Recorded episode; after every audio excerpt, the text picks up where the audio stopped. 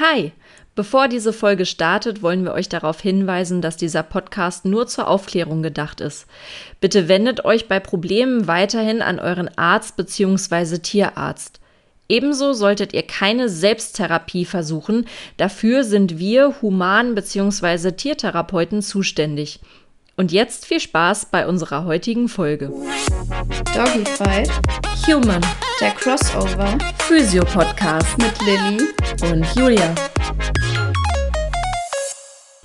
Hallo und herzlich willkommen zu einer neuen Folge Doggy Fight Human. Hier ist Julia. Hi, hier ist Lilly. Schön, dass ihr uns wieder zuhört. Heute haben wir das Thema Knie. Wir möchten euch in erster Linie einen Einblick geben in ja, die Anatomie des Kniegelenkes und euch da schon ein bisschen ja, einfach mehr beschreiben bei Hund und natürlich auch bei Mensch. Und ich würde dann sagen, ja, möchtest du wieder loslegen? Ja, dann fange ich mal wieder mit dem trockenen Kack an. Ja, ist ja wichtig. ne? Ja, kein, keine Frage. Ein bisschen Anatomie muss sein, Yes. Aber wir versuchen wirklich äh, nicht so krass. Also, ähm, das Knie ist ein inkongruentes Gelenk. Das heißt, die einzelnen Gelenkspartner passen nicht zueinander. Also von der Form her, Normalfall ist einer halt konkav, der andere konvex und die setzen sich dann quasi ineinander direkt. Das ist beim Knie nicht so. Ähm, aus diesem Grund haben wir halt auch die Menisken. Viele sagen, es ist ein Meniskus, es ist aber ein Irrglaube. Es sind zwei Menisken, die da sitzen. Der äußere, der laterale, der ist größer und dicker als der mediale. Der mediale ist dafür aber fester verbunden mit dem äh, Mittelband, also dem Ligamentum collaterale mediale des Knies. Ähm, genau, das es halt auf die Art und Weise eben die Festigkeit gibt. Ähm, genau, und wie gesagt, die Menisken sind eben dafür zuständig, auch dass die Inkongruenz ausgeglichen wird, damit wir keine, keine Reibungen haben, damit das Ganze in einem Zusammenspiel ist. Unter anderem ist auch der Grund, warum es inkongruent ist, dass wir tatsächlich hier ein zusammengesetztes Gelenk haben. Das Kniegelenk als solches gibt es eigentlich nicht, wenn man das so sagen will. Es ist ein Oberbegriff für ja, zwei bis drei Gelenke. Also ich glaube, bei Menschen wird durchaus drei Gelenke immer gesagt, ne? Ja, anatomisch ähm, eher zwei, ähm, funktionell drei. Hm. Genau, weil man da die, die, äh, das laterale Tibiofibulargelenk proximale mit dazu nimmt, also das Ja. seitliche Gelenk, wo das Schien- und Wadenbein nämlich noch mit sind. Da gibt es kapsuläre Ausläufer hin und das wird ähm, funktionell eher noch mit da reingenommen. Man sollte es also immer im Hinterkopf haben, ja. Ja, genau. Genau. Also entsprechend dessen, es besteht eben aus dem Kniekehlgelenk, aus dem Kniescheibengelenk und eben aus dem Gelenk aus der Fibula und der Tibia, wie ja gerade schon erklärt. Ähm, beim Hund, ja, kommt, also es ist eigentlich genauso wie bei euch Menschen auch. Grundsätzlich findet man in den ähm, Lektüren mal so, mal so. Teilweise wird das gar nicht als so eigenes Gelenk unbedingt bezeichnet, weil die Fibula und die Tibia beim Hund echt ähm, also die Tibia, äh, die Fibula ist echt sehr, sehr, sehr dünn und ja, sind auch sehr, sehr miteinander verbunden. Es ist zwar ein Gelenk da, aber es ist jetzt nicht so das Riesending. Deswegen äh, wird das gerne mal so ein bisschen außer Acht gelassen. Aber eigentlich ist es ein, ein Gelenk bestehend aus drei Gelenken und es passiert tatsächlich. Wir haben gerade noch eben gesagt, hoffentlich fängt kein Nachbar hier das Rasenmähen an. Wir sind nämlich heute wieder bei mir. Ich hab, und das ist so lustig gerade. Ich hätte es nicht sagen ey. sollen, ernsthaft. Du hast es hervor, heraufbeschworen. Aber ihr merkt eben daran einfach, es ist so unglaublich angenehm. Ich finde es so locker, weil wir eben genau das auch ja sein möchten. Wir möchten ein so lockerer Podcast sein. Fails. Und äh, ich meine, dass halt sowas einfach mit dazukommt. Ne? Und ich sag noch, hoffentlich fängt gleich jemand an und es ist genau Weißt du, es ist beste Mittagszeit, weißt du, hier Mittagsruhe eigentlich angesagt, hier halb eins und dann auf frohen Leichnam, weißt du, und dann sowas, ey. Gib es ja nicht. Wir sind in, in Bielefeld. Das In ist, Bielefeld. Das ist normal. Ja, geht so. Ich bin ja hier so mehr so auf dem Land, ne? ja, das stimmt. Naja, wie auch Aber- immer. Ja, wir gut. sind, wir sind halt wieder in unserem Gartenhäuschen hier und haben die Tür offen und entsprechend dessen. Das ist Also so wenn ihr, so, schön. ein- wenn ihr so ein Rumoren hört im Hintergrund, das ist der Rasenmäher. Vielleicht hört der Nachbar ja bald auch. Mal sehen. So. Schweinerei. Echt. Na gut. ja, was willst du machen, ne? Wo sind die guten deutschen Traditionen? Ich habe heute Morgen auch schon Rasen gemäht, also Du. mähen lassen. Ich wollte gerade sagen. Ja. Mehlreike. Mhm, unser Roboter war schon sehr fleißig. Aber nun gut, zurück zum Thema, das äh, Kniegelenk, beziehungsweise ähm, ja, das, was man als Kniegelenk bezeichnet, hat ja auch ähm, verschiedene Bewegungsmöglichkeiten oder Bewegungsrichtungen. Äh, ja. Wie viel ist da wohin beim Hund möglich? Also wir haben in die Extension, also in die Streckung, haben wir fünf- 155 bis 165 Grad. Mhm. Wo ist eigentlich der Nullpunkt dann, sag mal? Das ist eine sehr gute Frage, ne? Also bei uns, also beim, beim Menschen, bei uns, ähm, wenn das Knie komplett, also gerade ist und man im Prinzip die Linie von Hüfte zum Sprunggelenk ziehen kann, ist das ja also 0 Grad. Und wenn ich jetzt in die Streckung gehe, also das Knie noch weiter, noch gerader mache als gerade, dann ähm, haben wir so 5 bis 10 Grad Extension, also Streckung und noch so eine kleine Enddrehung. Das ist noch so ein so eine, ne, Verdrehen. Und, und die Beugung ist dann ja also so 120 bis 160 Grad, abhängig von äh, ähm, Muskelmasse und, und Gewebe dazwischen. Und wo, wo ist beim Hund da der Start? Weil wenn, wenn die Extension so, also so weit also gerade als gerade. We we- weißt du, was ich meine? Ich Mhm. habe da gerade biomechanisch irgendwie einen Block. Also ich meine, klar, der Start, wenn der Hund anläuft, ist natürlich erstmal in der Beugung und dann streckt er die Hüfte komplett aus und das Knie komplett aus. Mhm. Ich meine, der Nullpunkt ich finde ich ein bisschen schwierig, äh, da man immer so ein bisschen auch gucken muss, was für eine Form der Hund hat. Das Hinten, stimmt. Mhm. die einen stehen steiler, die anderen stehen mehr in der Beugung. Ah, okay. Für den Hund selber, also ich glaube, da müsste man eher so einen individuellen Nullpunkt setzen. Guck mal, spannend. Ne, weil die einen Hunde sind halt so, die anderen so.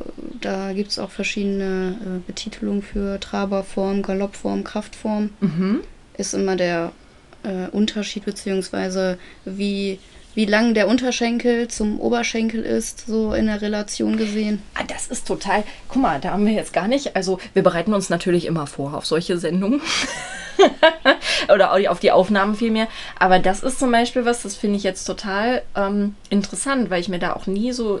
Ich dachte so, ja, okay, Kniegelenk. Aber stimmt, dass das ja dann unterschiedliche Startpunkte ist und man im Prinzip gar nicht null sagen kann von einer gewissen Haltung aus. Dann spannend.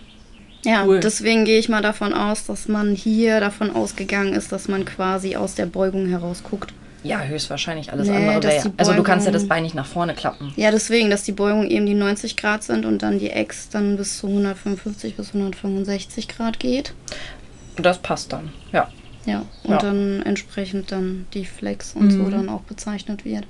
Ist auch dann, echt schwierig zu messen dann, ne? Ja, weil, also, ne, ist es ja so. Also deswegen, der, der Nullpunkt ist ja deswegen Mhm. echt, echt so eine Sache, ne? Also wir haben ja so eine Trü, wenn ich da, wenn ich das jetzt kurz mal angerissen habe, dass wir das einfach zur Vollständigkeit haben. Mhm. Eine typische Traberform ist zum Beispiel so ein Schäferhund. Mhm. Also man kann das so nicht sagen, dass eine Rasse eine bestimmte Form hat, aber es gibt halt ein paar Rassen, die sind der hat meistens eben diese Mhm. Form, ne? Mhm. Und der Schäferhund, der hat meistens die Traberform, die zeichnet aus, dass der Oberschenkel genauso lang ist ungefähr wie der Unterschenkel. Ah, verstehe, ja. Und entsprechend dessen kommt es zu einer ziemlichen Beugung, einer ziemlichen Winkelung im Knie, wenn der Hund steht. Mhm. Weil irgendwo muss das Bein ja hin, aber entsprechend dessen auch eine recht starke Winkelung im Sprunggelenk. Ähm, Mhm. Beim Anlaufen gewisse Problematiken ist, gibt, weil wenn es in der Streckung steht, dann, wenn es dann runtergeht, dann gibt es natürlich einen etwas größeren Schwung, als wenn es in die weitere Beugung geht aus der Beugung. Mhm, verstehe, Weißt du, wie ja. ich meine? Mhm. Mhm. Ja, Mhm. dann haben wir die Galopperform. Galopper sind ja so typische, zum Beispiel Windhunde. Mhm. Die stehen ja hinten extrem steil. Ja. Ja. Und äh, Sehr gestreckt. Genau, Ja. bei Galopp Galopperform ähm, ist der Nullpunkt also im Grunde genommen ja, 180 Grad Mhm. gefühlt, also in dem Falle 165 Grad so ungefähr. Und ähm, da ist es so, dass, das, dass der Unterschenkel länger ist als der Oberschenkel, Mhm. weil der Unterschenkel dann viel mehr Sprungkraft Mhm. heraufkriegt. Ne? So ein Windhund, der, Ja. der, hat ja, der hat ja wirklich die perfekte Bogensehnenkonstruktion, die Mhm. der Körper des Hundes so hat. Ähm, eben aufgrund auch dieser Unterschenkel, dass die halt viel mehr Kraft generieren können. Mhm. Ja. Und dann eben, genau. Und die Kraftform, Bully zum Beispiel, meistens, bei denen ist es genau andersrum, da ist der Oberschenkel länger als der Unterschenkel. Mhm. Und die stehen ja aber auch entsprechend auch eher steil. Mhm. Und dementsprechend ist das mit den Nullpunkten immer so eine Sache. Mhm. Verstehe. Es ist ja. natürlich auch immer die Frage, wie ist das Sprunggelenk angesetzt? Wie viel, wie viel Beugung hat das Sprunggelenk beim Hund, ne? Also deswegen ähm, ist das wirklich mit dem Nullpunkt so eine Sache und einfach damit ihr das jetzt zur Vollständigkeit habt, weil ich das kurz mal so angerissen habe. Das sind so die typischen Formen beim Hund. Mhm. Das haben wir so beim Menschen eigentlich im Normalfall, wenn es physiologisch ist, nicht. Nein. Also nur bei ähm, Erkrankungen oder äh, Veränderungen der, äh, Kn des Knochenbaus. Also und das ist meist dann äh, eher eine genetische oder Entwicklungssache ähm, bei äh, Deformitäten der Knochen. Ja, deswegen sage ich ja physiologisch eher Genau. weniger, eher pathologisch dann, ja. Genau, genau. Genau. Okay. Ja, also in der Flex. In der Mhm. Flex kann der Hund 38 bis 45 Grad. Mhm. Ich würde jetzt mal sagen, ausgehend von den 90 Grad des Nullpunktes ungefähr, ne? Ja. Ja, und beim Menschen? Bei Menschen sind es 120 bis 160 Grad Beugung. Ähm, genau, ich glaube, ich hatte das gerade schon angerissen. Es ist halt immer da äh, schlicht und ergreifend, wie ist die Muskulatur vorhanden, wie viel ähm, Bindegewebe ist dort und genau. Es gibt Menschen, die sind etwas beweglicher und es gibt Menschen, die sind da nicht so beweglich.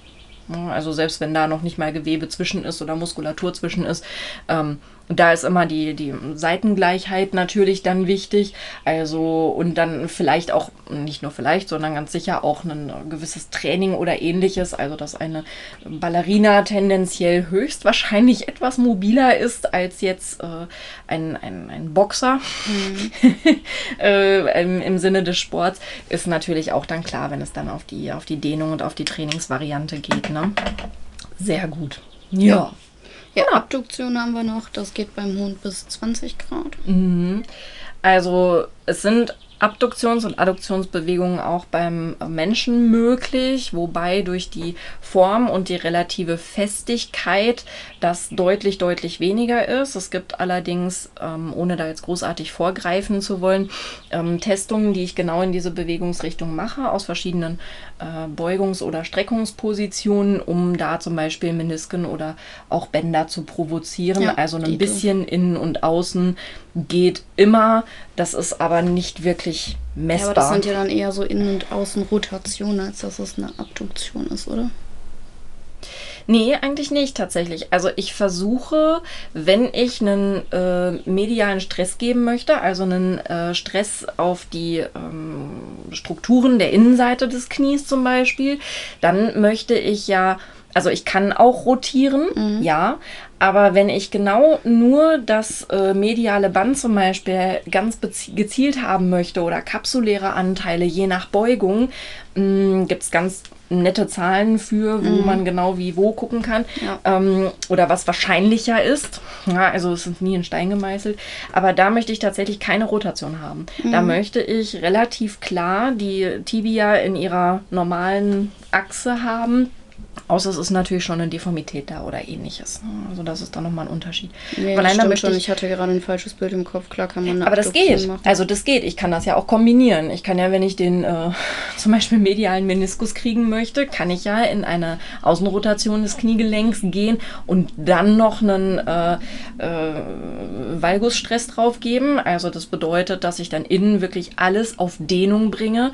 Ähm, und das kann tatsächlich äh, notwendig sein, um genau das eben ja einfach einzuordnen. Das ist aber eher eine diagnostische Sache. Das Ja. Knie macht das natürlich, klar. Gerade wenn man so mh, Sportarten hat, Sprungsportarten, Stabilisationssportarten, dahingehend. Also das Knie federt da schon ab, ist da aber auch natürlich äh, zum Beispiel mit Kapsel, Bandapparat gut abgesichert. Ja. Genau. Und Rotation geht natürlich auch, ne? Wie weit ist das denn beim Hund? Also die Drehung, wo wir es gerade schon hatten. Also nach außen kaum. Mhm. Äh, und nach innen haben wir so zwischen 20 bis 45 Grad. Mhm. Je nach Hund. Und guck mal, also wenn wir die äh, gestreckte Achse zum Beispiel nehmen beim Knie, beim Menschen, ist es tatsächlich zwischen äh, 30 Grad Innenrotation und 45 Grad Außenrotation. Also da geht schon echt eine Menge. Ja. Und Muss der Hund ist, wie gesagt, sein. nach außen hin kaum. Mhm. Ja. Oh. Gut, übernimmt dann auch viel ähm, das Hüftgelenk und dann genau der Rest. Ja. Ja, wäre auch schlecht fürs Hüftgelenk, wenn, der, wenn das Knie mal rumwabbeln würde da hinten. Ja. Andere Position, auf jeden Fall. Also so der gesamte Bewegungsumfang, der ist ungefähr bei 130 Grad, wenn man jetzt einfach mal so, so einen allgemeinen Cut machen will. okay. Genau. habe ich jetzt keine komplette ähm, Zusammenfassung zu, aber wir sind hier Bewegungen ja einzeln Ja. durchgegangen. Ja. Genau, also habt ihr auch. Also finde ich die Unterschiede nochmal ein bisschen krasser als in der Hüfte, muss ich sagen. Ja, tatsächlich. In der Hüfte hatten wir doch einige mehr Überschneidungen als hier beim Knie. Mhm. Ja. Das ist ja durchaus auch eine etwas andere Aufgabe, wenn man sich mal die äh, gesamte äh, Kinematik anschaut, also die gesamte Bewegungs. Ähm, Variante. Beim Menschen haben wir ja also zum Beispiel eben Spin, also der Punkt dreht sich um, um sich selbst oder zwei Gelenkspartner drehen sich um sich selbst, genauso wie Rollbewegungen, also gegeneinander oder auch mit gleichbleibender Gelenksfläche Gleitbewegungen. Ähm, und das ist zum Beispiel, ja, wenn wir auch dabei sind, bei diesem Gelenk gibt es ja dann noch auch das, äh, die, die Kniescheibe, die Patella. Und die darf sich beim Menschen auch bis zu 8 cm äh, nach oben und nach unten bewegen. Also ist klar, weil wenn wir das Knie beugen, muss die Kniescheibe irgendwo mit der äh, Patellarsehne und dem Muskel nach unten. Und das sind halt, also 8 cm ist da schon äh, Stückchen. Ja gut, dazu So habe ich jetzt keine Zahl. Allerdings liegt das natürlich auch daran, dass wir ganz unterschiedliche Größen an Hunden haben. Ne? Naja, und es ist ja trotzdem von, vom Bewegungsablauf, Beugung ist Beugung und die Kniescheibe muss mit. Wenn sie das nicht tut, äh, doof. genau, aber das ist halt schon, ja, sie geht dann auch immer so ein bisschen nach innen und außen, je nachdem, wo man äh, dabei auch noch ist, je nachdem, wie die Kondylen, also die beiden ähm, Bereiche des Oberschenkel, äh, Oberschenkels geformt sind. Das kann auch mal ähm, nicht passen, durch Frakturen, Stürze, was auch immer, oder Kapselinstabilitäten. Ähm, das geht's auch. Und das gibt's auch, genau. Ja, die Rollfurche. Jo, genau das. Ganz äh, tolle Sache. Ist ein sehr schönes, offenes System. Die Kniescheibe gleitet so schön an den Kondylen lang, schön mit ganz viel Knorpel. Ein schönes Schlittengelenk. Es ist nennt. wirklich so. Mhm. Ja, aber das es ist auch wirklich ein so. typisches Schlitten. Also ich stelle stell mir da immer so einen Bob in der Bahn vor quasi. Mhm, ist ja auch so. Dann ist es ja quasi wie so die Kniescheibe und der Bob ist in dem Falle so diese Ja. dicke Fettschicht, die dazwischen liegt. Und ähm, ja, Ja, die Polster von oben und unten ist eben Knorpel, Knorpel, Knorpel. Knorpel, Knorpel, Knorpel, genau. Und von unten eben eine dicke Fettschicht.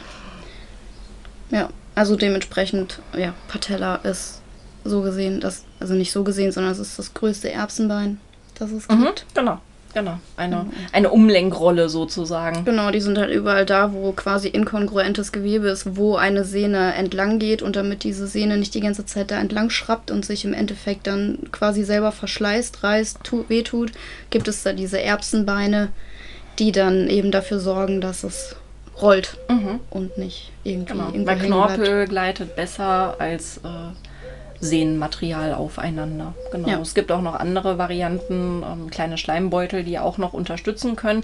Aber das, die findet ihr eher da, wo Muskel und Muskelkontakt hat, beziehungsweise an Stellen, wo ein bisschen mehr Platz dafür ist. Aber Ja, ja, oder Erbsenbeine. Sehenscheiden gibt es noch. Genau. Ja, aber die sind eher so bei kleineren Gelenken zu finden, Mhm. in den Fingern, in den Zehen. Mhm. So. Genau. Ja, Ja, genau. sehr gut. Ja, Ja.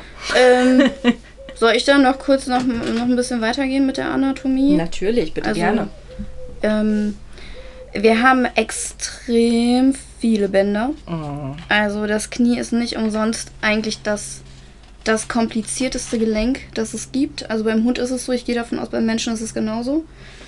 Inwiefern Es kompliziert? Vom Aufbau her, von allem, irgendwie von der ganzen Mechanik her, der ganzen Dynamik her, ist eigentlich das Kniegelenk tatsächlich das umfangreichste beim Hund.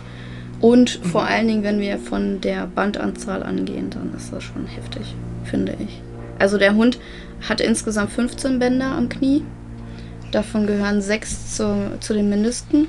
Mhm. Und ähm, grundsätzlich jetzt auf so ein paar jetzt eingegangen. Wir haben eben die zwei bekannten Kreuzbänder. Ähm, vorderes, äh, hinteres, die Benennung, also die laufen quasi über Kreuz. Ähm, wenn man von der Seite guckt, fängt der eine eben vorne am Oberschenkel an und geht dann sozusagen äh, ja, diagonal nach hinten auf die Tibia und der andere fängt hinten an an dem Femur, also an dem Oberschenkel und läuft dann auch etwas diagonal nach vorne von der Tibia. Deswegen heißen sie Kreuzbänder, weil sie über Kreuz laufen. Benannt werden sie immer nach dem, wie sie an dem Femur ansetzen, an dem Oberschenkel, ob jetzt vorne oder hinten. Das ist das vordere Kreuzbein oder das hintere Kreuzbein. Äh, Band, Entschuldigung. Wir haben dann noch das Innen- und das Außenband. Das kam ja ganz kurz nochmal zu, äh, schon zur Sprache bei dem Meniskus, bei dem medialen, dass der eben verbunden ist stark mit dem Innenband. äh, das sind die sogenannten äh, Kollateralbänder, die eben Stabilität nach außen und innen geben. Dann wir haben wir zum Beispiel noch das Ligamentum. Ligamentum steht immer für Band. Mhm. Äh, Menisco-femorale kann man sich entsprechend ableiten zwischen Meniskus und Femur, also Oberschenkel. Dann das kaudale Halteband des lateralen Meniskus, das Ligamentum capitis fibulae craniale, das heißt Capitis ist der Kopf, Fibulae der, Fibi, äh, der Fibi, äh, Fibula, oh Gott, ich war gerade bei Tibia und Fibula zusammengesetzt. Ähm, Mhm. Ja, bei Fibula, sprich des Wadenbeins, ähm, vorne, ne, Kraniale, der vordere Teil. Und dann gibt es aber noch eins am Kopf, am hinteren Teil des Kopfes. Dann Ligamentum femoropatellare laterale und mediale, sprich zwischen Oberschenkel und Patella. Sowohl seitlich wie auch in der Mitte.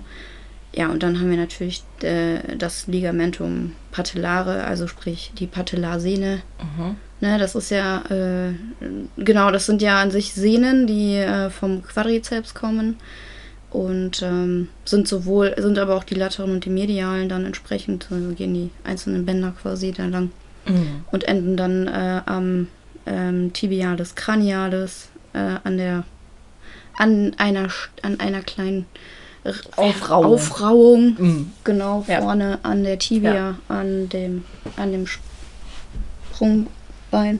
Nein. Schienbein. Schienbein. Das Schöne ist, das die- ist diese- wirklich so. Es ist so warm. Naja, aber also Ja, mir das, das, Lustige ist einfach, man hat einfach wirklich Mhm. dieses, diese deutschen Worte dafür, die kommen bei mir auch überhaupt, äh, naja.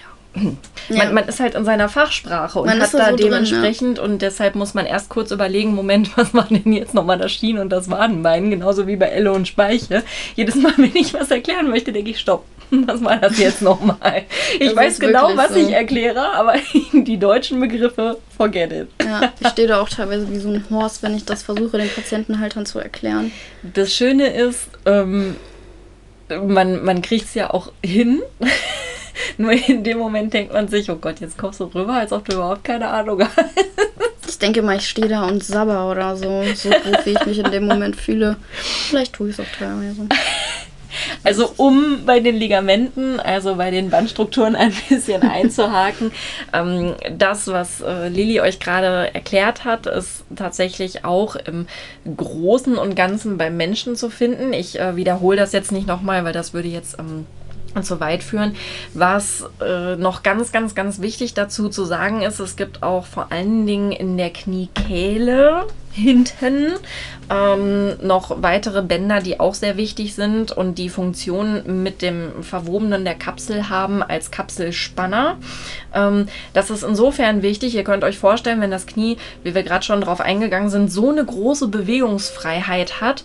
Um jedes Gelenk ist ja eine Kapsel und damit eine Tüte, die die Gelenksflüssigkeit in dem Gelenk drin hat. Ja. Ja, nein, ist richtig. Beim Kniegelenk ist es etwas ganz Besonderes, weil diese Tüte so eine kleine Aussparung hat für die Kniescheibe.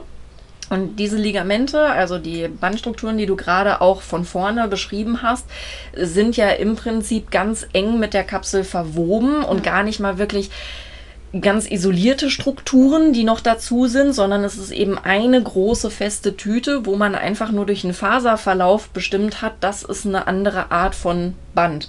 Mit Ausnahme der Kreuzbänder und auch der äh, Kollateralbänder, also der Seitenbänder, die übrigens auch, kleiner Fun fact, über Kreuz verlaufen.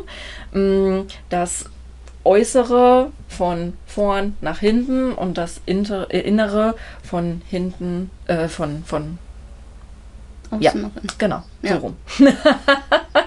mein Gott, ich jetzt heute wieder. Das ist wieder über Kreuzdenken. Das Ja. ist alles so ein bisschen schwierig, ne? Wenn man von oben ausgeht übrigens, Deswegen wollte ich nur dazu sagen. extrakapsulär und intrakapsuläre Bänder. Genau, richtig. Genau. Und das ist halt beim Knie nochmal echt besonders. Und mh, genau, auch diese kleinen äh, Kapselspanner ähm, sind einfach, ja, überall mit dabei. Weil die Kapsel soll ja, wenn man das Knie beugt, nicht irgendwie zwischen die Gelenkspartner gehen und dann eingequetscht werden. Das wäre Schlecht. doof. ja, es wäre halt nicht so die ideale Konstruktion. Genauso aber muss die Kniescheibe auch komplett nach oben kommen können und die Kapsel ähm, da auch locker lassen können, damit hinten ähm, eben auch genug Beweglichkeit da ist. Genau, und zur Gelenkkapsel einmal, damit das auch nachvollziehbar ist. Normalerweise ist ja ein Gelenkkapsel, die umgibt ja ein Gelenk. In dem Falle haben wir aber dadurch, dass das Kniegelenk aus dreien besteht, haben wir eine große Kapsel, die einmal um alle geht. Also die alle quasi auch miteinander vereint, damit ihr da jetzt folgen könnt. Ähm, genau, das wäre. Spannender Fun Fact nochmal zum Menschen. Egal, wenn ihr mal aufs Knie gestürzt seid, ähm, da muss nicht keine Operation stattgefunden haben, einfach nur ein Draufknien, vielleicht auch zu lange oder ähnliches, dann kennt ihr das bestimmt, dass ihr gerne genau über der Kniescheibe so ein Ei habt. Mhm. Das deutet, nicht immer, aber meistens darauf hin, dass es eine Schwellung im Gelenk ist. Aus dem einfachen Grunde, weil wenn das Knie oder das Bein fast gestreckt ist, da die Kapsel eben in Falten liegt und da die Kapsel ja beweglich ist und der Rest dann eben relativ kompakt ist, das- der erste Weg, wo sich diese intraartikuläre, also im Gelenk befindliche Schwellung hinbewegt, gerne überhalb äh, oder oberhalb der Kniescheibe. Und das ist etwas, was beim Menschen sehr easy nicht zu sehen ist nur, sondern wirklich, man kann auch sofort sagen, jupp, da ist ein Ei, da ist irgendwas im Gelenk gerade am Arbeiten. Das muss nicht immer etwas Schlimmes sein. Ganz im Gegenteil, manchmal kann es auch eine, eine kleine Reizung sein und es gibt sich wieder. Aber das ist etwas, das ist, das sich so drei Meilen gegen den Wind. Im Sommer, wenn da irgendjemand mal Gartenarbeit gemacht hat und dann abends auf einer Party und du denkst dir, hm, viel auf dem linken Knie geknien heute. Das sieht man. Wirklich. Jetzt werde ich da mal drauf achten. Aber ich muss sagen, jetzt wo du das gesagt hast, doch, das ist mir schon aufgefallen. Doch, das das eine oder andere Mal. Also das Mhm. Knie ist innen und außen ja relativ ähm, schön schmal. Man hat ja unten an dem, an dem Knieband, ähm, an, der, an dem Patellarband ähm, diese kleinen Fettkörperchen, die schwellen auch an, wenn das länger dauert, also oder wenn du da richtig Druck drauf hattest. Aber ansonsten so richtig dieses, ja, dieses Ei. Das Ei oberhalb von der Kniescheibe, das siehst du. Und dafür muss es eben intraartikulär sein. Meistens, nicht immer. Ha- Haut mich da nicht drauf fest. Manchmal ist es auch so, dass dann auch zwischendurch Bindegewebe und so weiter. Du, dann es ist immer so, eher, Ausnahmen bestätigen die Regel. Dann geht es aber eher in die Breite und ist nicht punktuell Ei oben. Ja. Oder das komplette Gegenteil, wenn Knie dann komplett gestreckt, kann auch sein, dass sich dann das ganze Bereich nach hinten verlagert, dann hast du in der Kniekehle das Ei. Uh, Ist beides extremst unangenehm, wenn die Kapselflüssigkeit aber ich stelle mir das in der viel ist. Kniekehle unangenehmer vor. Kann ich nicht persönlich mitreden Nee, und ich bin auch auch glücklich nicht. darüber. Ich auch nicht, aber so rein vom Gefühl her, Ja. irgendwie Kniekehle. weil in der Beugung hast du dann mehr Druck drin, als wenn du streckst. Ich meine, klar, die Patella hat ihre Probleme zu, zu Ja, aber es ist ja schlittern. nicht fest. Es ist ja nicht fest. Also wenn du beugst dann wieder, ist es zwar blöd, ähm, weil die, die ähm, Strukturen hinten ja dann auch unter Druck gesetzt wurden, aber wenn du Mhm. beugst, geht ja dann die Gelenksflüssigkeit wieder nach vorn. ja, aber trotzdem. Aber es ist trotzdem ist so sicherlich ein ganz weirdes Gefühl. Ich Ja. möchte es eigentlich nicht ausprobieren, aber müsste man. Wenn ihr das mal hattet, dann schreibt uns mal, wie sich das anfühlt. Bitte, Erfahrungsberichte. Noch hatten wir das nicht, Gott sei Dank. Gott sei Dank. Übrigens auch da noch kurz zu, die Patella, also die Kniescheibe, bildet sich ähm, ab dem sechsten bis siebten Lebensjahr aus beim Menschen. Vorher ist sie nicht knöchern. Wie so vieles Süß. beim Menschen nicht. Ja, beim Hund ist auch sehr vieles nicht, aber ich wüsste jetzt nicht, dass. Naja, im- beim Hund geht es ja im Zeitraffer. Ja, also es ist ist wahrscheinlich dann Zeitraffer. wesentlich viel, viel, viel, viel, viel früher, weil wenn er mit sechs bis sieben, ah, das wäre ein bisschen schwierig. Ja, nee, die fangen ja eigentlich schon mit so zwei, drei so langsam an zu laufen. Ohne Kniescheibe wäre das blöd. Wochen, Ja, meine ich ja. Ja. Ja, zwei bis drei nicht Wochen. Jahre. Jahre wäre ein bisschen. Das wäre schlecht. da müsste ich meinen ja immer noch durch die GL. Also ich, das. ich, ich, ich, tust du doch schon. Tust du doch Ja, trotzdem. tue ich. Musste ich auch nach deiner Behandlung vorgestern, gestern, gestern, Ich hab den vorgestern, Hund kaputt vorgestern. gemacht. Nein, es war einfach zu warm. So, Ich hab den. nächste Runde. Nächste Runde. Wollen wir noch die Muskeln, die wichtigsten, oder ist es... Ja. Ja. Okay, also an sich beim Hund zumindest, und ich gehe davon aus, beim Menschen ist es ähnlich, aber auf jeden Fall die wichtigsten Muskeln sind eigentlich die langen Sitzbeinmuskeln. Die heißen so, weil sie ähm, ihren Ursprung am Sitzbein haben, Sitzbeinhöcker. Ja, diese kleinen Höckerchen bei euch am Popo auch. Ähm, in dem Fall ist es der Musculus biceps femoris, der Musculus sartorius und zwar der kaudale Bereich. Ne? Der, beim Hund wird es zumindest aufgeteilt in einen kranialen und einen kaudalen Bereich. Und der kaudale Bereich vom Sartorius gehört dann da dazu. Und der Musculus semimembranosus und der Musculus gracilis, äh, der Musculus popliteus und natürlich auch der Musculus quadriceps femoris, wo ja dann die Sehne von abgeht. Mhm. Und eben die beiden Außenbänder, Mhm. innen, außen, Mhm. wie auch immer. Mhm. Genau, das sind eigentlich so die wichtigsten Muskeln beim Hund für das Knie. Mhm. Ähm, es kommt natürlich immer m, da darauf an, was äh, ja die, die welche Bewegungsrichtung das Gesamte ist, weil ähm, gerade der äh, Ja. ja genau Jetzt ich wieder, ich, äh, der Quadrizeps selbstverständlich. ähm, ja, ich, ich habe die einzelnen Anteile schon im Hinterkopf, deswegen ähm, ist der Oberbegriff jetzt gerade. Und es ist immer noch warm, also ihr hört uns immer auch mal ein Schlückchen trinken. Das, Ja. ist, das muss leider so sein. Ähm, der wirkt dann ja auch beim Hund in erster Linie viel äh, fallverhindernd. Ne? Also wenn die Flexions-, also die Beugungsstellung schon da ist, mh, das ist bei Menschen natürlich ganz genauso. Also das ist äh, vor allen Dingen beim Treppensteigen sehr wichtig, weil, äh, ja, ich habe das vorhin schon angekündigt, ich habe gesagt, ich muss diese Zahlen droppen, das ist ganz wichtig.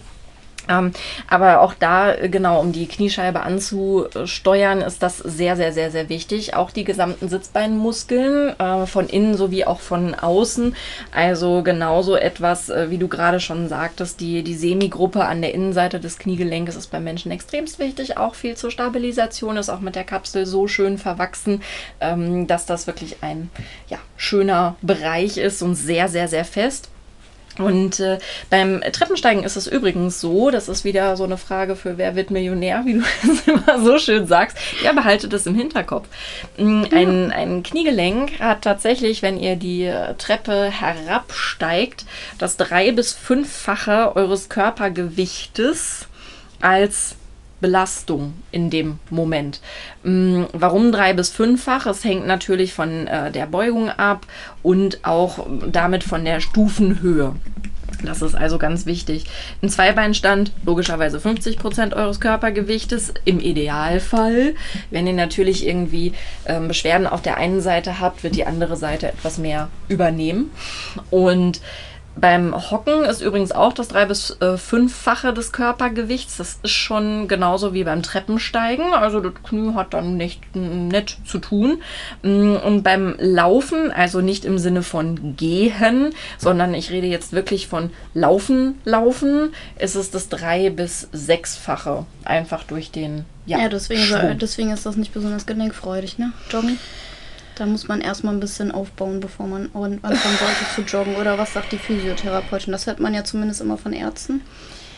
Naja, es kommt ja natürlich darauf an, wie du trainierst. Also wenn du jetzt sagst, okay, ich habe die ganze Zeit gar nichts gemacht und ich wiege vielleicht selber 100 Kilo bei Größe, das muss ja noch nicht mal unbedingt ähm, ähm, Speck sein, sondern mhm. ich rede jetzt von wirklich einem, einem großen, muskulösen Menschen, ähm, höchstwahrscheinlich männlich, so bei, bei 100 Kilo, dann ähm, würde ich nicht unbedingt sofort anfangen und sagen, Mensch, super, mach doch morgen die 10 Kilometer. Mhm. A, weil die Person das von, von Herz-Lunge sowieso schon nicht durchhält.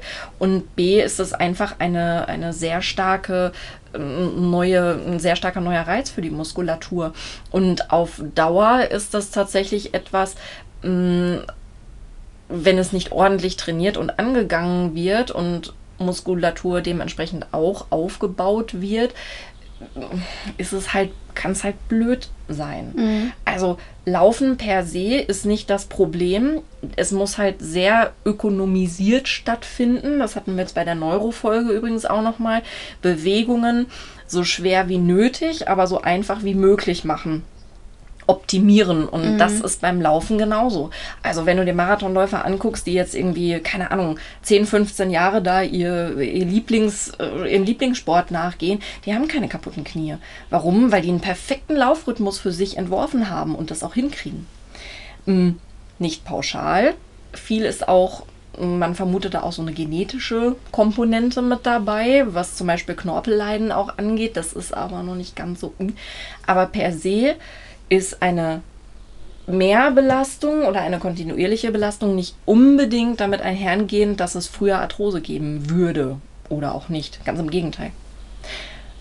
Wobei der Goldstandard beim, äh, bei der Kniegelenks- und Knorpelrehabilitation aktuell, meines Wissensstandes nach, immer noch ist verhältnismäßig wenig Belastung, so 30 Prozent des Körpergewichts am besten auf dem Rad, Wattzahl, bisschen angepasst und dann eben gib ihm. Und dann nicht 10 Minuten, sondern dann rede ich wirklich von 40 bis 60 Minuten täglich. Und da gibt es ganz spannende Zahlen, die kann ich euch gerne in die Show Notes packen, ähm, die tatsächlich vermuten lassen, dass Knorpel sich sogar regenerieren kann mhm. in einem gewissen Stadium. Also es bedeutet jetzt nicht, dass man Knorpel immer aufbauen kann mit zum Beispiel äh, dann diesem Ergometer-Ding, aber genau das ist tatsächlich im Moment der Goldstandard, dass man sagt, okay, probier doch mal. Und das passiert auch nicht in einem Tag oder einer Woche oder einem Monat, sondern wir reden da hier von ein bis zwei Jahren, mhm. drei Jahren, dass du halt kontinuierlich dabei bleibst, weil Druck und Zug braucht der Knorpel ja auch. Der wird ja durch die ähm, also der hyaline Knorpel, der wassergetragene Knorpel, kein Faserknorpel, ist nochmal eine andere Zusammensetzung. Hatten wir, glaube ich, auch schon mal bei der Wirbelsäule ein bisschen. Ja, aber nur so ein bisschen. Aber nur so ein bisschen. Mhm. Wird auch wieder eine Folge. Merken wir uns schon mal. Ähm, der, der ernährt sich eben durch die Kapselflüssigkeit. Und wenn die hin und her bewegt wird und ähm, Druck und Zug auf die Zellen kommt, damit sie angeregt werden, sich neu zu bilden, weil es wird ja belastet, mm, dann ist das durchaus etwas, was äh, ja, funktionieren kann. Und die ersten zögerlichen Zahlen sind schon da. Wie gesagt, packe ich euch gerne in die Shownotes. Ja.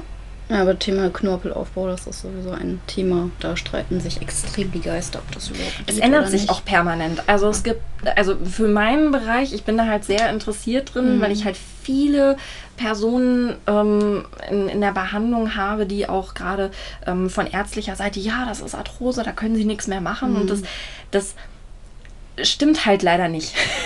Also die Lösung ist zu einfach. Man kann mhm. an Arthrose schon was machen. Ja. Und das Schlechteste, was man bei Arthrose machen kann, ist aufhören zu bewegen. Ja. Und das ist definitiv schon mal klar, weil dadurch wird es nicht besser.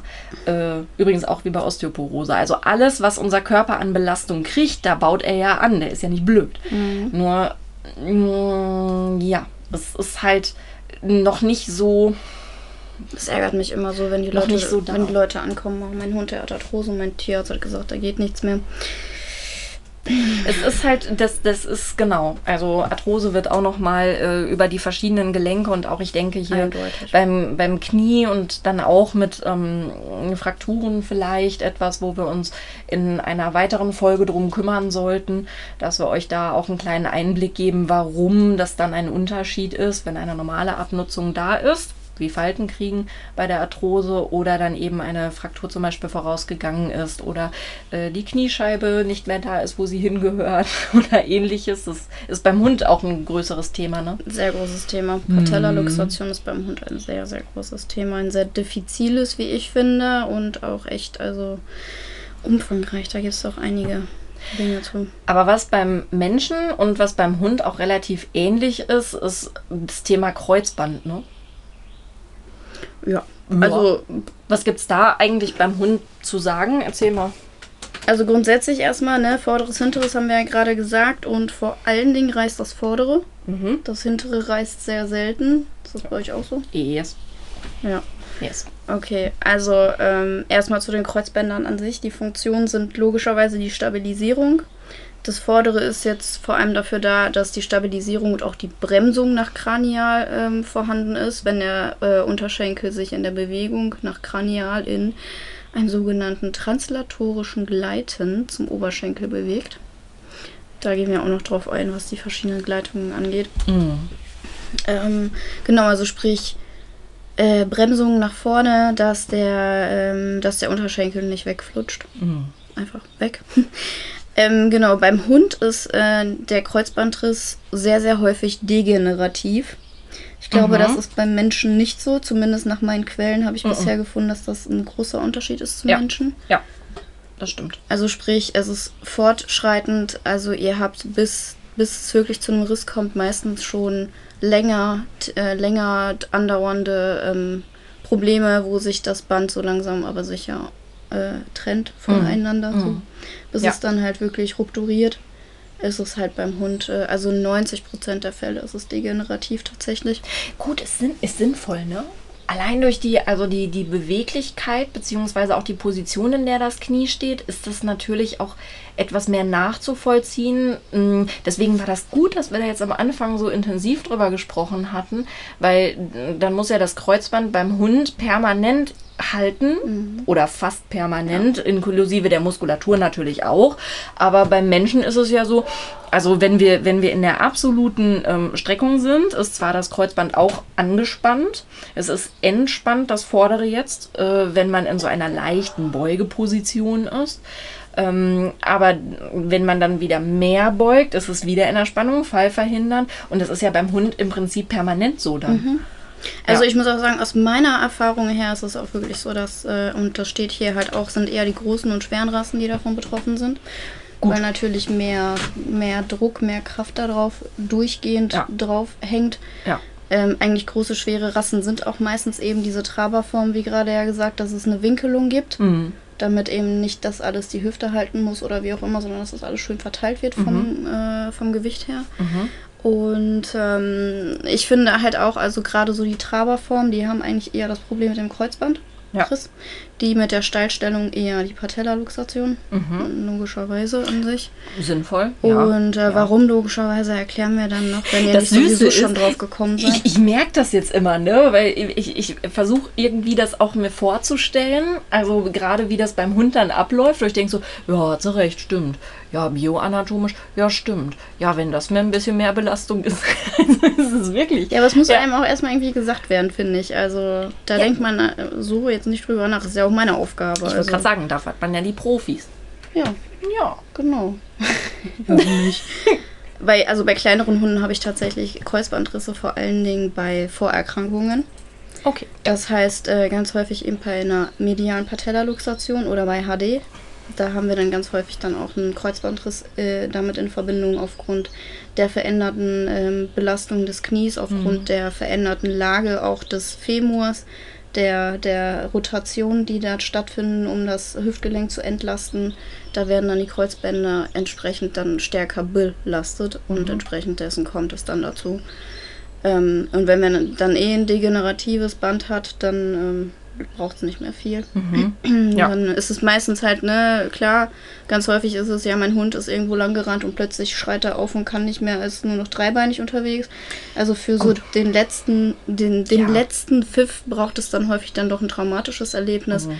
Trotz alledem ist es dann wirklich im Normalfall so, dass die Hunde schon länger damit, Mhm. damit rumlaufen und man es einfach nicht gemerkt hat. Ja. Beziehungsweise es einfach noch nicht ähm, klinisch besonders auffällig gewesen ist. Mhm.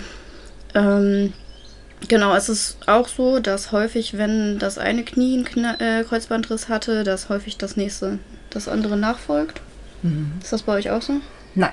Also äh, es, es kommt auf die ähm, Ursache an. Mhm. Mm, Also, äh, aber eigentlich, nein, eigentlich nicht wirklich. Also meistens, wenn du eine Seite hattest, bedeutet das nicht, dass die andere Seite das auch macht. Allein schon durch die äh, Veränderung der Belastungsart bei den Leuten. Also da arbeitet man dann ja schon mit dran, sofern es operativ versorgt wird oder eben auch nicht. Ähm, dann sollte man in der Therapie schon extremst darauf achten, um eben das im Zweifelsfall zu vermeiden, dass das Defizit, was einem vielleicht dann auffällt, bei der anderen Seite auch genauso gut mittrainiert wird. Also sprich Muskulatur, Ja. volles Rohr. Ja. Ja, das ist eigentlich bei uns genauso, weil wenn wir es eh vor allem mit Degeneration zu tun haben, können wir halt davon ausgehen, dass die anderen Kreuzbänder ebenfalls ein Problem haben, einfach aufgrund dessen. Und ähm, klar, wenn dann die, wenn dann die ähm, Belastung sich verändert, logischerweise sich eher nur auf die andere hintere Seite, dann Ja. braucht es da auch nicht mehr so viel, dass die Degeneration dann halt sagt, so auf Wiedersehen. Mhm. So ungefähr. Genau, und ne, Arthrosen hatten wir ja gerade kurz angesprochen. Bei akuten Rissen haben wir auch häufig Arthrosen dabei. Mhm. Also ähm, eigentlich bei Kreuzbandriss lässt sich das kaum vermeiden. Gerade wenn die dann auch noch ein bisschen länger gezogen werden und man nicht zum Tierarzt geht. Aber das, darüber rede ich jetzt nicht. Das egal. Ja, genau. Aber das, genau das finde ich jetzt voll spannend. Weil da möchte ich voll einhaken, weil das ist zum Beispiel wahrscheinlich ein ganz, ganz, ganz, ganz, ganz, ganz riesiger Unterschied, den wir haben bei dem vorderen Kreuzband und auch mit, ähm, was du jetzt gerade sagtest, so ähm, dieses ähm, Ziehen und, hm, und ob man dann zum Tierarzt geht oder ähnliches. Bei Menschen mh, ist es so, dass die meisten Kreuzbandrupturen während des Sports passieren. Hm. Also dann in Fußball. einer mm, ganz klassisch Fußball, absolut, aber alles, was auch Start-Stopp ist, ne? Also wenn äh, das Knie da dann noch in einer leichten Rotation und dann stoppen und in die andere Richtung muss, meistens ist es dann irgendwann Bitch und dann borstet. Fleischbauer. Ja, was, was halt total interessant ist dabei, ist, man geht mittlerweile davon aus, dass das vordere Kreuzband eine Art Sollbruchstelle ist. Tatsächlich, weil es halt so häufig passiert.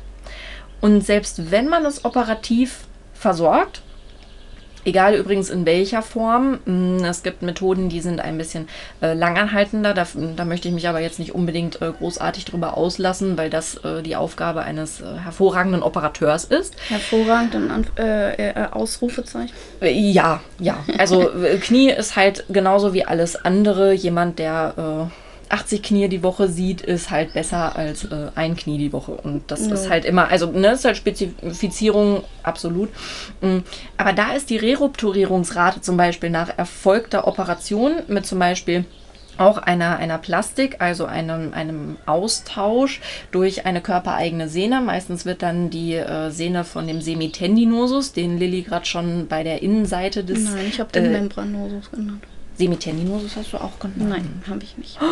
Aber ist ja auch völlig egal. Dann fangt noch mal vorne an und hört mal, hört mal durch. Ich bin mir sicher, wir haben sie. Naja, aber auf jeden Fall ist äh, der Semitendinosus gerne dann äh, die Ersatzplastik. Und ähm, ja, ist ja cool.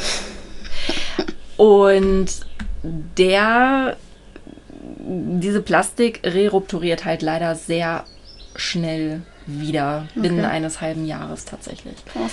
Also äh, da aber die meisten Leute, das ist auch wieder das äh, Spannende dabei, das noch nicht mal merken, ähm, ist das im Prinzip auch Wumpe.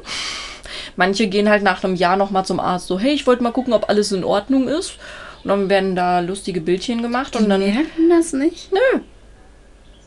Naja, was machst du denn in der, in der äh, Regeneration, wenn du eine frische Operation dann hattest dann damit? Ja, du hältst dich an die Heilungsphasen, du guckst, was der Operateur vorgegeben hat, in welchem Umfang welche Belastung absolut in Ordnung ist. Da hält man sich äh, selbstverständlich dran, beziehungsweise an die äh, aktuellen Leitlinien. Und was machst du? Du baust volles Met Muskulatur auf. Und wenn das ein Breitensportler ist oder überhaupt ein Sportler, wird er das auch weitermachen, weil er kein Interesse daran hat, auf der anderen Seite eben auch noch was durchzumöllern. Und was ist das Ergebnis? Der trainiert schön seine äh, Kniebeugemuskulatur. Alles, was schön von hinten absichert, äh, guckt, dass ähm, er wirklich eine, eine perfekte Arthrokinematik hat, also eine perfekte Bewegungsabstimmung. Äh, oder auch semi-perfekt, aber trotzdem, der ackert da dran und dann ist das vollkommen Wumpe, ob da ein Kreuzband ist oder nicht. Krass, Das ist halt das Interessante und es gibt auch, deswegen war ich gerade so zögerlich bei degenerativ, die Vermutung, dass viele, viele Kreuzbänder degenerativ reißen, ist beim Menschen tatsächlich auch sehr, sehr, sehr hoch. Okay.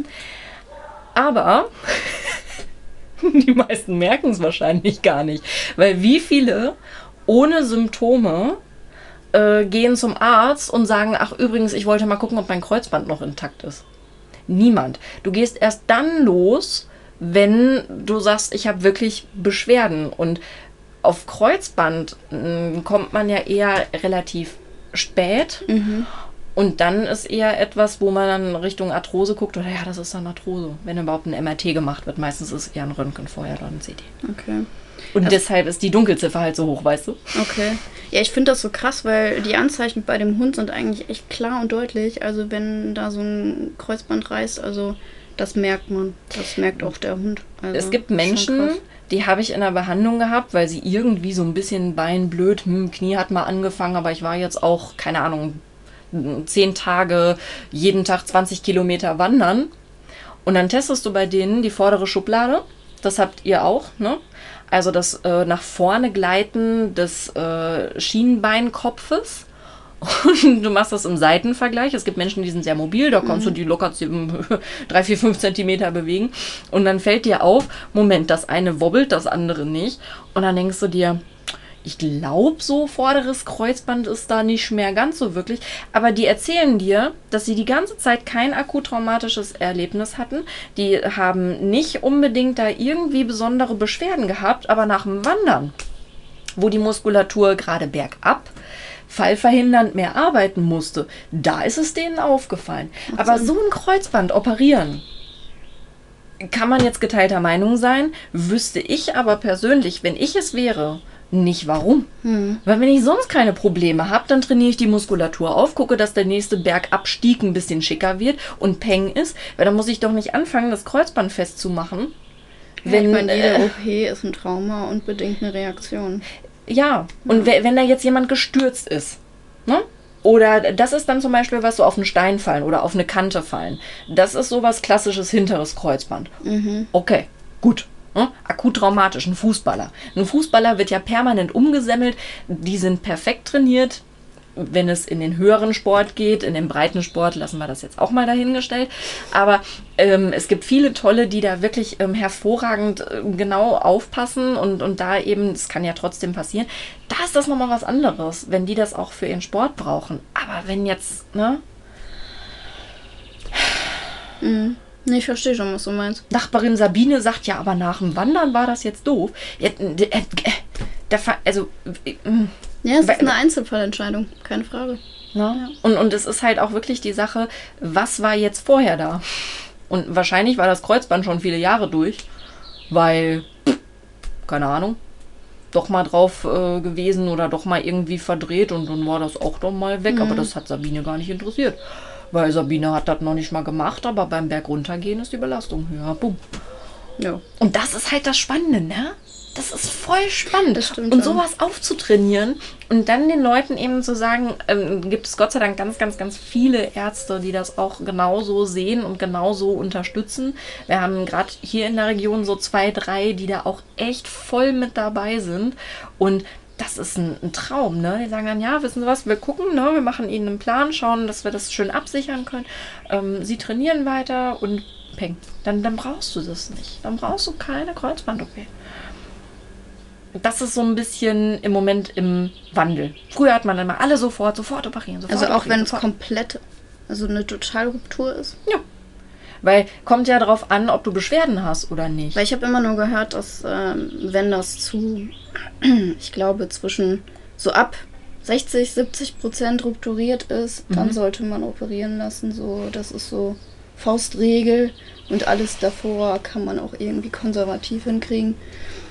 Finde ich interessant. Ich meine, beim Hund äh, hat, es ein, hat es seine Grenzen, mhm. Ne? aufgrund der doch etwas größeren Aufgabe. Der ich denke, das ist dann der große, große Unterschied. Genau, ja. ja. Aber ja. ist es denn bei euch auch so mit den Meniskusschäden? Weil man hat das ja auch ganz gerne mit damit, ähm, dass es, wenn, dann eher häufiger an dem medialen kaudalen Horn ist, wegen der schlechteren Mobilität des Meniskus durch die starke Verbindung zu dem Seitenband, dass da dann halt einfach die Belastung stärker ist, weil der andere Meniskus natürlich sich eher dessen, sich also eher dem entfliehen kann durch seine Flexibilität. Ja. Ja. Kann man, kann man so sagen, wobei Meniskus nochmal echt eine, also eine Riesensache ist. Mm, wenn natürlich da mehr Belastung drauf ist, beziehungsweise auch äh, dementsprechend eher akute Traumata oder ja, verschiedene Einrisse da sind, dann ist das auch nochmal, oh, das ist also mal ein Riesenfass. Also ich glaube tatsächlich, Meniskus ist beim Hund gar nicht so ein Riesenthema.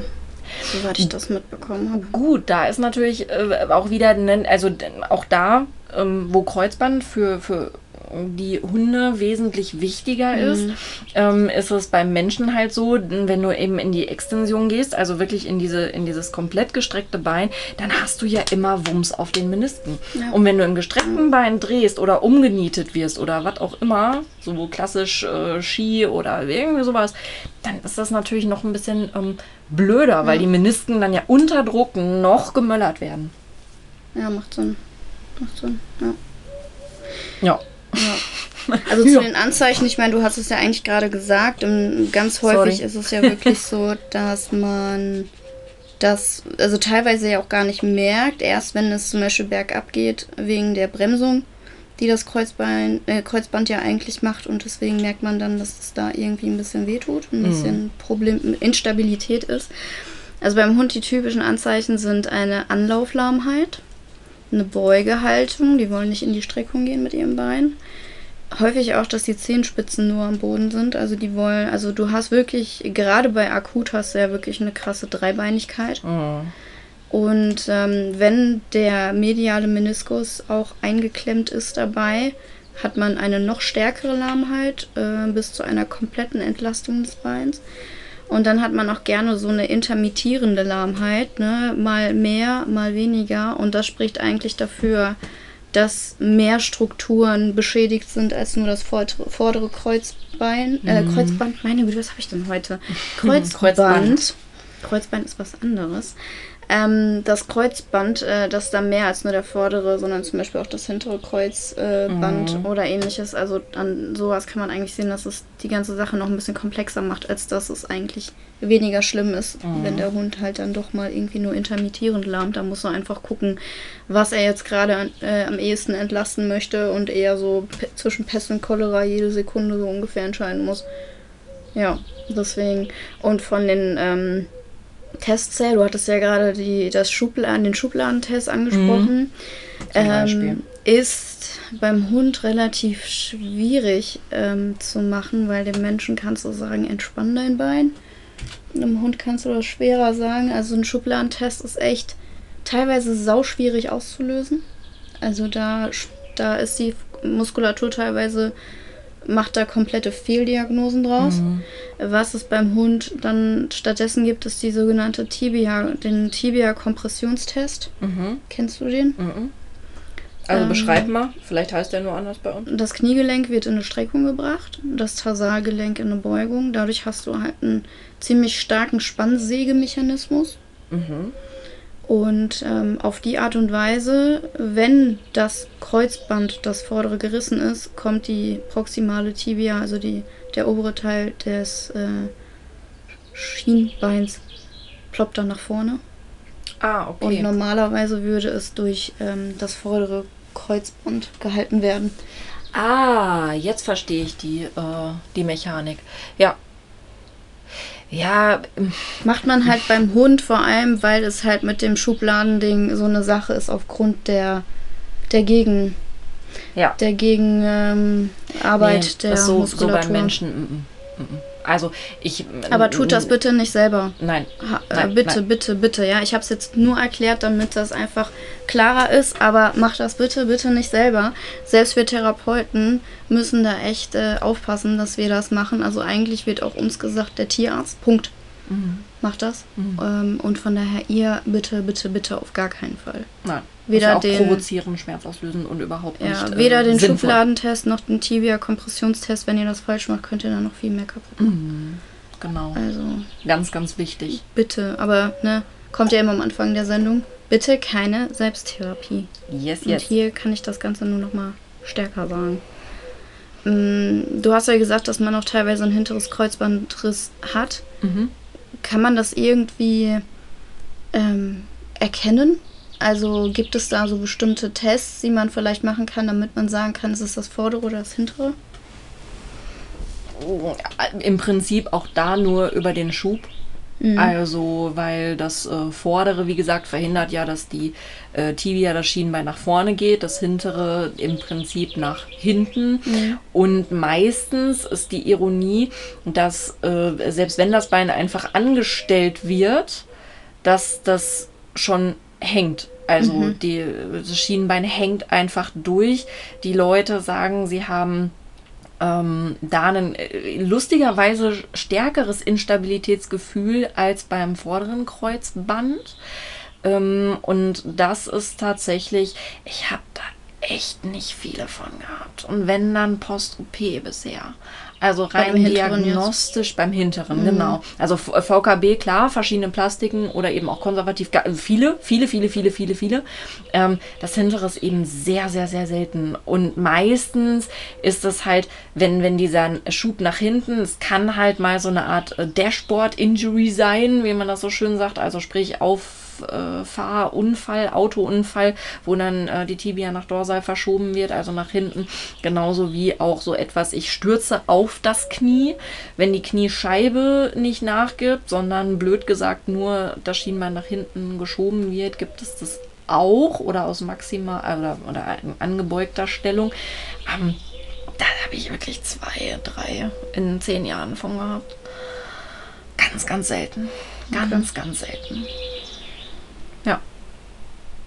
Also beim Hund ist es echt so eine, es ist eine krasse Gefühlssache, Mhm. die man da irgendwie merken muss, wenn man das Bein bewegt, dass ähm, wenn das hintere Kreuzband gerissen ist, dann hat man, also das unterscheidet man durch den sogenannten Stopp, ne? So wie bei jedem Gelenk gibt es ja verschiedene Arten von Stopps, wo es halt stehen bleibt. Und ähm, bei dem hinteren Kreuzband ist es so, dass man dann einen festelastischen Stopp durch das vordere Kreuzband spürt. Mhm. Ja, dass das, das das limitiert, dass es zwar nach hinten rutscht, aber dann irgendwann merkt man diesen festelastischen Stopp durch das vordere Kreuzband, das dann die Tibia davon abhält, weiter nach hinten zu rutschen. Und ähm, wenn du ein, ein, ein, ein, wenn das vordere Kreuzband ist, dann merkst du bei der Bewegung, ähm, dass du so einen weichen Stopp hast durch die Limitierung der Gelenkkapsel. Mhm. Mhm. Kann ich mir vorstellen, ist. Nee. Ja, Also es ist, es ist wirklich ist ein krasses Fingerspitzengefühl. Also da musst du wirklich echt bei einem guten Orthopäden sein, der das Ganze, weil das ist echt beim Hund echt relativ schwierig auseinanderzuhalten. Im Prinzip kannst du es halt auch nicht immer zu 100 Prozent mit diesen ähm, Tests, die wir jetzt hier so anschneiden. Du kannst ähm, eine Idee haben und gerade in meiner Funktion als ähm, Heilpraktikerin für den äh, Bereich der Physiotherapie muss ich die auch haben. Also ich muss solche Tests schon machen, wenn jemand sagt, oh, diffuse Knieschmerzen, gucken Sie mal. Mm, aber da ist im Endeffekt weiterhin die, die bildgebende Diagnostik Absolut. final. Ja. So sehr wir auch gerne darauf schimpfen, äh, wenn ihr gehört habt, die Folgen, dann, dann wisst ihr, was wir meinen. Aber ähm, im Endeffekt kann man das nur wirklich dann, das, das muss MRT sein. Also auch Röntgen, wenn jemand euch sagt beim Röntgen, das Kreuzband ist durch, ah, ah. sehen nicht. ECT, MRT. Geht nicht anders. Ist so. Ja, Das meinst, meinst du, wie viele. Leute. Ach, das glaubst du gar nicht. Ehrlich, ja, das Kreuzband ist durch. Nein, das Kreuzband ist nicht durch. Muss, also, be- beziehungsweise wissen wir noch nicht, muss man gucken. Muss man ordentlich gucken, wo man Weichteile sieht. Ja, ist doch wahr. Ich find's einfach nur witzig gerade, was. Also, Ja, aber es ist doch sagst. wahr. Ja, das ist richtig. Weißt du, dann stehst du da und denkst, ja, wie erkläre ich das denn jetzt? Das ist so halt. Ja. Ja, Aber nochmal da, Diagnostik ist da wirklich ganz, ganz, ganz wichtig. Ärztliche Seite und dann eben auch die äh, komplette Entscheidung, was ihr mit eurem Tier macht, eure, was ihr mit euch macht, auch eure. Aber nichtsdestotrotz lasst euch da beraten, umfangreich aufklären, vielleicht von ähm, ja, verschiedenen Stellen und genau, ja, weil die Diagnostik ist eigentlich die Aufgabe der Ärzte. absolut. Teilweise, Absolut. teilweise können wir noch so ein bisschen weitere diagnostische Dinge machen, aber grundsätzlich sind wir dafür da, um das Ganze wieder auszuloten und die Ärzte sind dafür da, um zu sagen, was da überhaupt Sache ist. Yes. Das ist so an sich die Aufgabenteilung. Yes. ähm, wollen wir dann kurz noch zu den Therapiearten beim Kreuzbandriss kommen? Ganz kurz. Ganz kurz. Ganz kurz. Ja, du. Also, ne? Haben wir ja schon angerissen zum größten Teil. Es gibt OP-Methoden, Mhm. klar. Kommt immer darauf an, wie krass es gerissen ist. Verschiedenste gibt es, vor allem die TPLO ist beim Hund halt besonders. Tibial Plateau Leveling, Osteotomie. Mhm.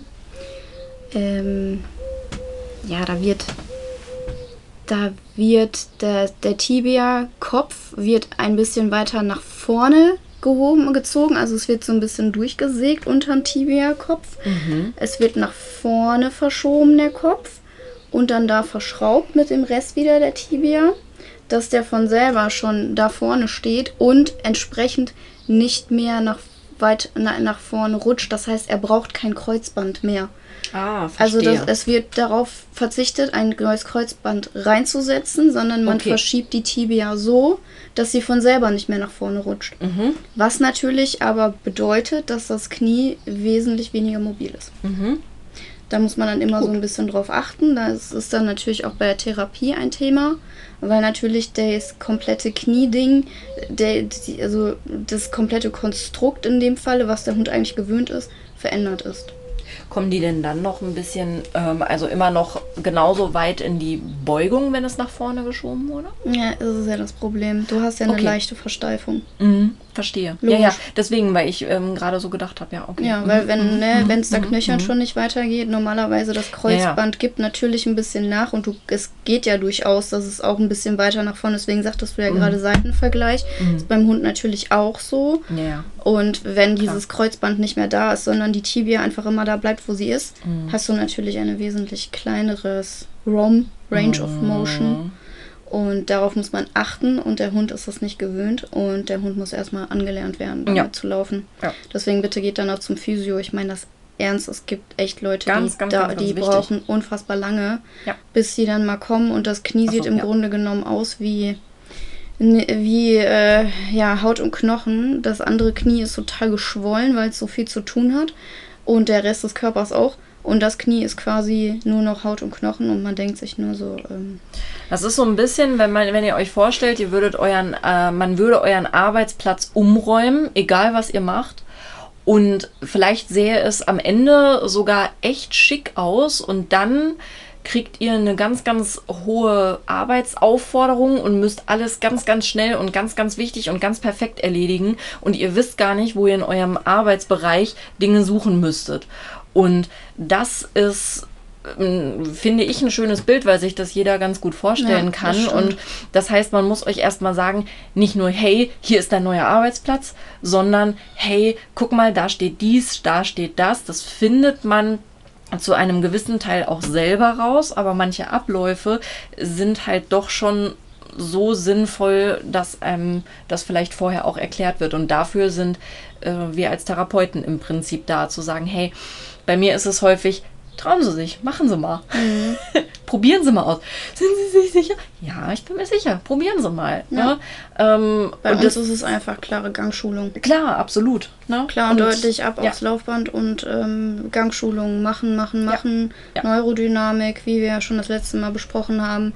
Den Hund daran Anreize. gewöhnen, eine andere, andere Art der Bewegung zu machen, auch mit dem anderen Bein, damit wir dann keinen Beckenschiefstand dadurch haben und die Hüfte blöd belastet wird, wobei natürlich durch diese Versteifung die Hüfte sowieso dann nochmal eine ganz andere Belastung hat. Entsprechend dessen ist es wichtig, auch die Hüfte dann aufzutrainieren. Ja. Ähm, aber bitte geht da zum Physio. Ihr merkt gerade, es ist wirklich ein, ein riesiger Rattenschwanz, der sich dahinterher zieht. Ja. Ob ihr jetzt operiert bekommen habt oder nicht, es ist eine Instabilität da und die muss, die muss wieder aufgearbeitet werden. Genau. Ja.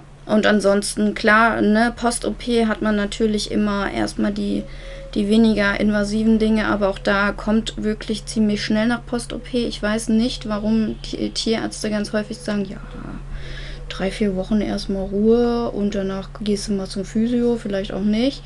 Finde ich immer sehr problematisch. Zum einen können wir Physios schon helfen bei der Wundheilung, zum anderen können wir schon mal helfen bei Narbenbildungen, die immer ein Problem sind weil sie Verklebungen darstellen und entsprechend wieder eine gewisse, ein gewisses Problem in der Flexibilität des Gelenks und überhaupt des ganzen Gewebes darstellen. Können. Können. Lymphdrainage bin ich ja sowieso ein totaler Fan von. Das kommt jedes Mal, aber durch diese Schwellungen habt ihr Schmerzen, ihr habt Veränderungen auch wieder im Gelenk, ihr habt Schonhaltungen. Ähm, das muss alles einfach nicht sein und dadurch ja. klingt das meistens auch schneller ab. Ne, wie gesagt, also Laser natürlich auch dann eine super Sache danach eben beim Auftrainieren. Die sogenannte Segmentalreflektorik nutzen. Das heißt, man arbeitet am besten erstmal an dem gesunden Knie, was dann über die Segmentalreflektorik auch beim anderen Knie ankommt, mhm. wenn man das andere halt noch nicht bewegen sollte.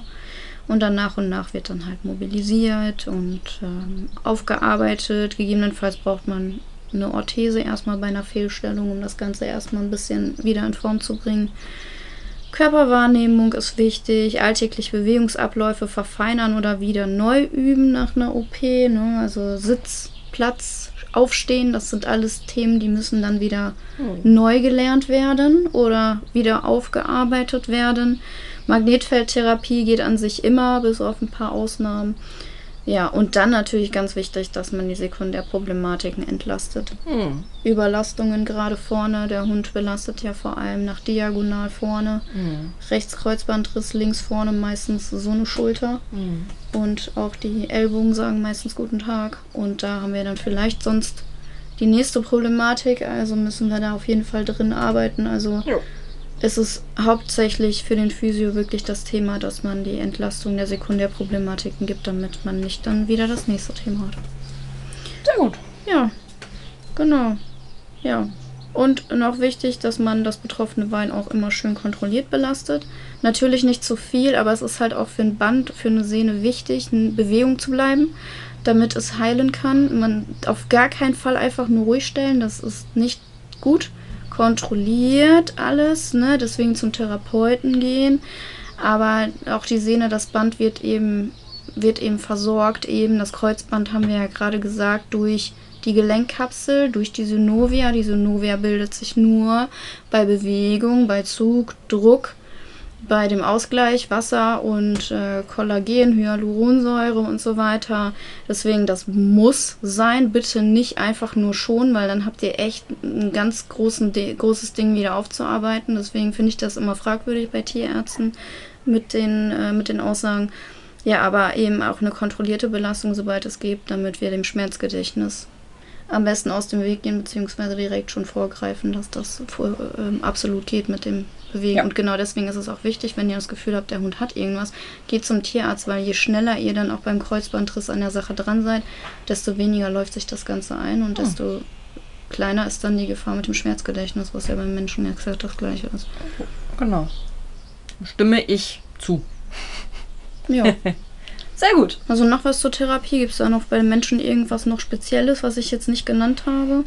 Es wird halt also abgesehen davon, dass es äh, für euch und äh, also für Tiertherapeuten sowie auch für ähm, Humanphysios ähm, immer äh, heilungsorientiert ist, an den Wundheilungsphasen selbstverständlich, ähm, gebe ich dir da mit, allem recht. Und was für uns vielleicht dann nochmal mm, interessant ist oder zu einem gewissen Teil für euch auch ist, wenn ihr halt zum Beispiel auch da einen Sporthund habt und das ist eben nochmal da die äh, Zusammenfassung meinerseits.